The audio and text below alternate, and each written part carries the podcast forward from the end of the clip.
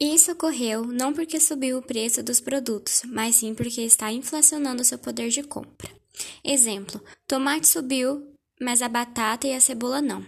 Isso não é inflação, mas sim uma dificuldade naquele período de produção de tomate, como por exemplo, uma praga na plantação.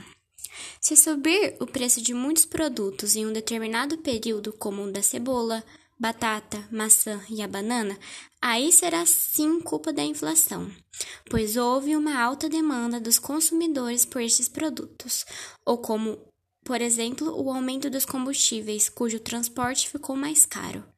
Agora, quais são os tipos de inflação?